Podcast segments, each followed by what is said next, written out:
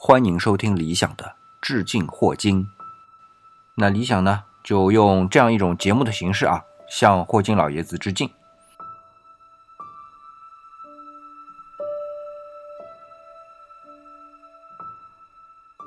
上一期呢，我们是花了十分钟的时间啊，把霍金老爷子在相对论简史当中特别注释狭义相对论另外一个部分，就是智能方程它的这种能量释放有多厉害呀？解释的有一个插图啊，那个用的是什么呢？原子弹爆炸的原理，就是铀二三五裂变啊，这个原理来解释智能方程 E 等于 mc 平方的这部分呢，给解释完了。那么接下来呢，我们就进入到爱因斯坦另外一个非常重要的部分，就是广义相对论部分。讲到广义相对论呢，我们还得回到原来我们讲的迈克尔逊莫雷实验啊。通过实验得出一个结论，就是光速不变，而且呢，无论在什么坐标系当中都是光速不变的这样一个结论。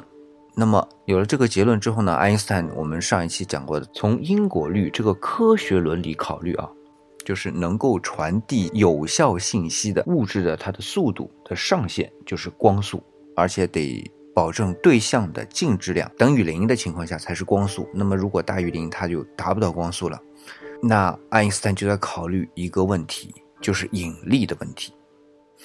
引力是为什么呢？我们现在知道啊，这个通过牛顿牛老爵给出的方程很简单，就是两个物体之间的引力，它是引力常数乘上两个物体的质量，然后再除以两个物体距离的平方。这个公式啊，我们初中开始读物理就一定会接触到的经典力学当中的一个最常用的公式吧。中间呢就有一个东西，就是有了距离，就两个物体之间是有距离的，质量也有的。那爱因斯坦就在想，这没有时间啊，这个公式当中，也就是什么意思呢？就是它跟时间一点关系都没有。这两个物体，如果我离得很近，它产生力啊。是瞬间的，那这两个物体离老远老远的时候呢？也就是说，有两个人啊站在南极和北极，他们之间的引力，我们也能算得出来啊。但是时间好像不需要嘛，好像也是瞬间的。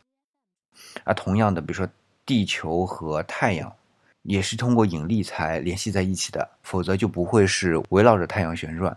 那么打个比方说，忽然某一天啊，太阳。突然消失，好像地球就嗖一下，就马上就会飞出去了。呃，这个比较反直觉。呃，从爱因斯坦的角度来说，引力是不需要时间就传递的，但是引力本身它是能传递很多信息的。我们之所以是这么说，就是因为我们可以有引力来计算很多的内容，比如说什么重力加速度啊。能够包含两个物质之间的质量这么重要的一个信息，竟然它的传递是不要时间的。爱因斯坦呢是接受不了这种逻辑或者这种因果律，用物理的术语呢就叫做超距作用。还有一个想不通的东西是什么呢？呃，我们之前讲过啊，双生子杨谬，就是在讲狭义相对论的时候，就是。俩宝宝刚出生，然后俩宝宝各自生长。一个宝宝呢是把它放在一个宇宙飞船上，以接近光速的速度让它在宇宙中遨游一圈回来。然后呢，地球上的宝宝就正常的啊这样生长。结果当遨游一圈的宝宝回来之后，双胞胎碰面就会发现，在地球上那个宝宝就年老。在遨游过的那个宝宝呢，就年轻啊，这个情况当时理想也解释什么叫阳谬啊，它是首先谬呢，就是好像这个是错的，不可接受的，实际上呢，这个不可接受是错的，叫阳谬。那么爱因斯坦就考虑到这个问题，就是我如果坐着飞船出去，我怎么计算它到底会年轻多少？因为爱因斯坦之前那个狭义相对论的公式啊。呃，愿意啊，自己去查，因为霍金老爷子既然不讲公式，咱也不讲公式啊。那么就会发现，它是以某一个时间，如果这个时间是接近光速，那么它的速度和光速的比值是有关系的，来决定它自身的时间。可是实际上，一艘飞船从地球出发，绕一大圈，然后再回来，就像我们坐飞机一样，总有一段爬升和加速的时间，对吧？到了一定时候，是以一个，比如接近光速的时候是巡航速度，那就是稳定的，然后又得回到地球上，那么这又是一个变速，好像这个公式本身它是没有办法解释，不叫解释啊，没有办法计算速度的改变的，也就是说，它不可能是匀加速运动，对不对？它一定是，呃，巡航的时候是匀速运动，那么它出发和降落的时候。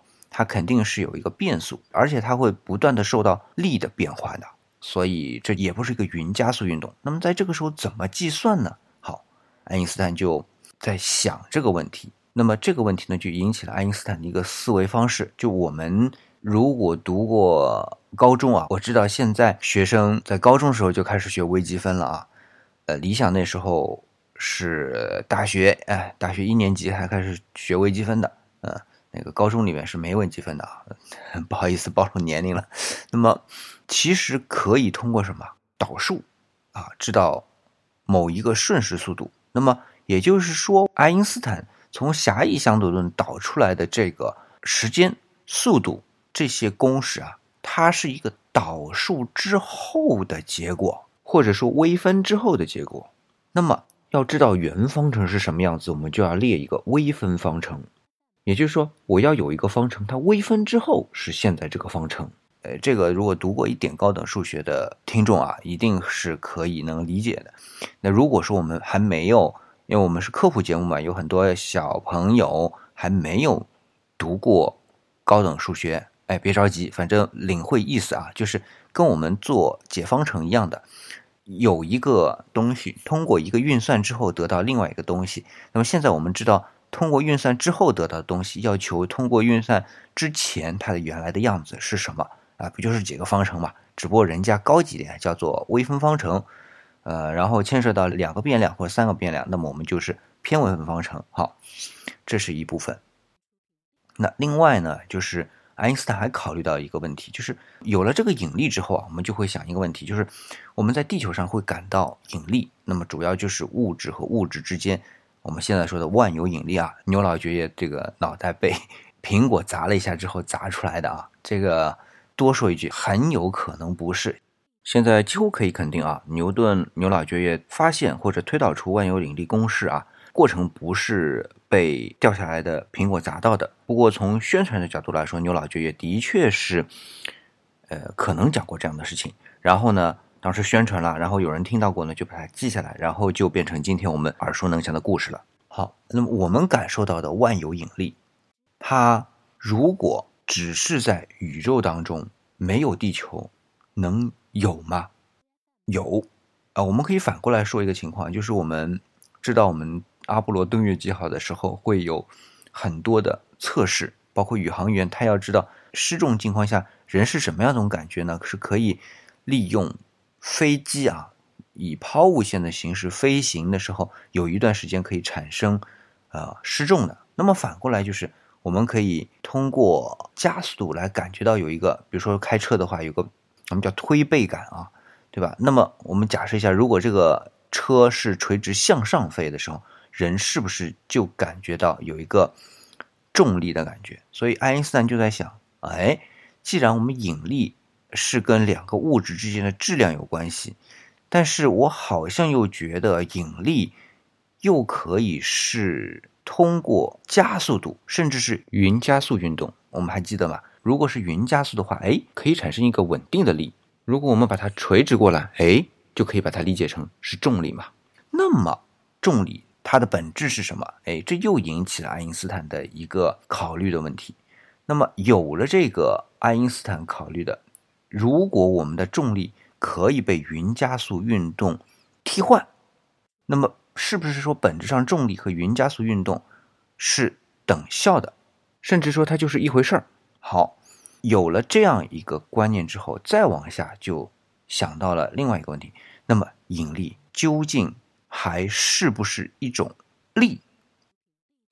因为匀加速运动能产生的感受，它不一定就是力哦。最后。爱因斯坦得出这样一个推论啊，就是如果在地球上我们是圆的，想象一下，它是不是在每一个方向上面都是把物体向内吸的，而这个吸呢，在每一个方向上面都是吸引着地球上面每一个东西都垂直落向于它的中心。那如果等效成匀加速运动，那就等于都在垂直向外推，得到的同样的效果。那么如果我们想象一下，都垂直于地心往外飞行或者推动，那就不是我们今天看到的状态了。又怎么去理解这个匀加速运动和引力？就是向下落的这个现象等效起来呢，他就想到了一个概念，是什么呢？就是我们周围的这些空间啊是被变形了的，这个概念就非常的重要了。如果说我们周围是变形，哎，这样概念我们经典物理当中有没有呢？有，就是磁场。磁场它是一种 field，就是场的这种概念。呃，场的话我们。用英文单词 field 就类似于我们说田野啊，它就是一个相互连接在一起，可能你比如说风吹麦浪，对吧？然后就相互之间形成这种涟漪的状态，这就是 field 场这样的概念。那么我们把地球周围引起的这个变形的这个东西，把它抽象出来，成为一个场，然后呢就要计算它和什么相关呢？就是和这个物体的质量相关。这个呢就形成了由质量去影响周围场的这个变形的观念。好了，为了去计算这个场该如何变形，爱因斯坦开始去寻找工具了啊！是人家介绍给他的，谁呢？叫马索尔·格罗斯曼，也是他在苏黎世工学院的同学啊。介绍一样他什么东西呢？叫做黎曼几何。听到黎曼这个名字嘛，大家可能最熟悉的就是黎曼猜想。呃，这是。说数论当中最重要的一个东西啊，就是 zeta 函数的这个零点分布，呃，它是跟数论当中啊素数啊，就是最艰深的这一部分素数有关的。那么另外呢，黎曼还有一篇论文就讲到一种几何，非平面几何，因为想到我们这个空间是变形啊。就不能用欧几里得的这个平面几何来计算了啊，就想到黎曼几何，因为它是球面的嘛。刚才爱因斯坦说到这个整个场的这个变形，它是用几何变形，那么肯定要找几何学。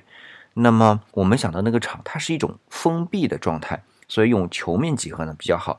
一般我们说起来，非平面几何分成两大类吧，一个就是黎曼几何，就是球面上面的，它这个封闭图形。那么另外一位就是罗巴切夫斯基，他的罗氏几何，就是在马鞍面上面的整个建立起了一套系统啊。那么有了黎曼几何，但是工具是有了啊，爱因斯坦还要进行加工，因为黎曼几何只是一种几何工具，它考虑的是在欧式几何的基础上面要考虑整个面的。变化就是弯曲的变化，所以有个曲率。那么曲率呢？黎曼就想到了一个东西，就是张量嘛。所以他结合了弹性力学的张量这个概念，然后变成了一种数学，叫做度量张量。那么在物理学的范畴里边，这个术语就变成了度规张量。